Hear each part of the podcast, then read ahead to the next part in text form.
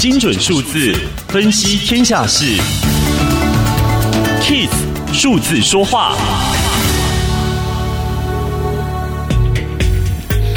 工程委员会统计，前十大展延工期在建工程，截至二零二一年八月，公共工程最长延宕五点五年，缺工是最关键的因素之一。营造业只是全台陷入大抢工的缩影，许多家人力中介业者不约而同地提出，史上第一次移工引进由买方市场变成了卖方市场，雇主挑工人的情况再也见不到，因为人力需求极高，如今。平均每一位的移工手上有十几个工作可以挑，全台大抢工的乱象，最主要原因是最近的大投资潮造成急切的需要人力，加上新冠疫情阻碍出入境，新移工进不来。但更深层的结构性因素是，从高教改革之后，人人都是大学生，国内基层劳动力不足的现象存在已久，长期以来仰赖移工补足本国劳动力的缺口。近年来，在台湾人口结构快速老化的推波助澜之下，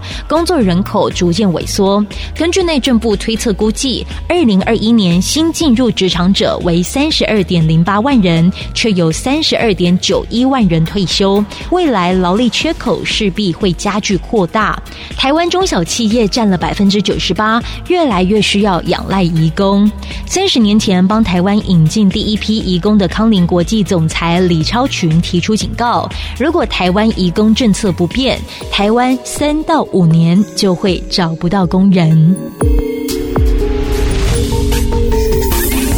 以上资讯由天下杂志提供，Kiss Radio 与您一起用数字掌握天下事。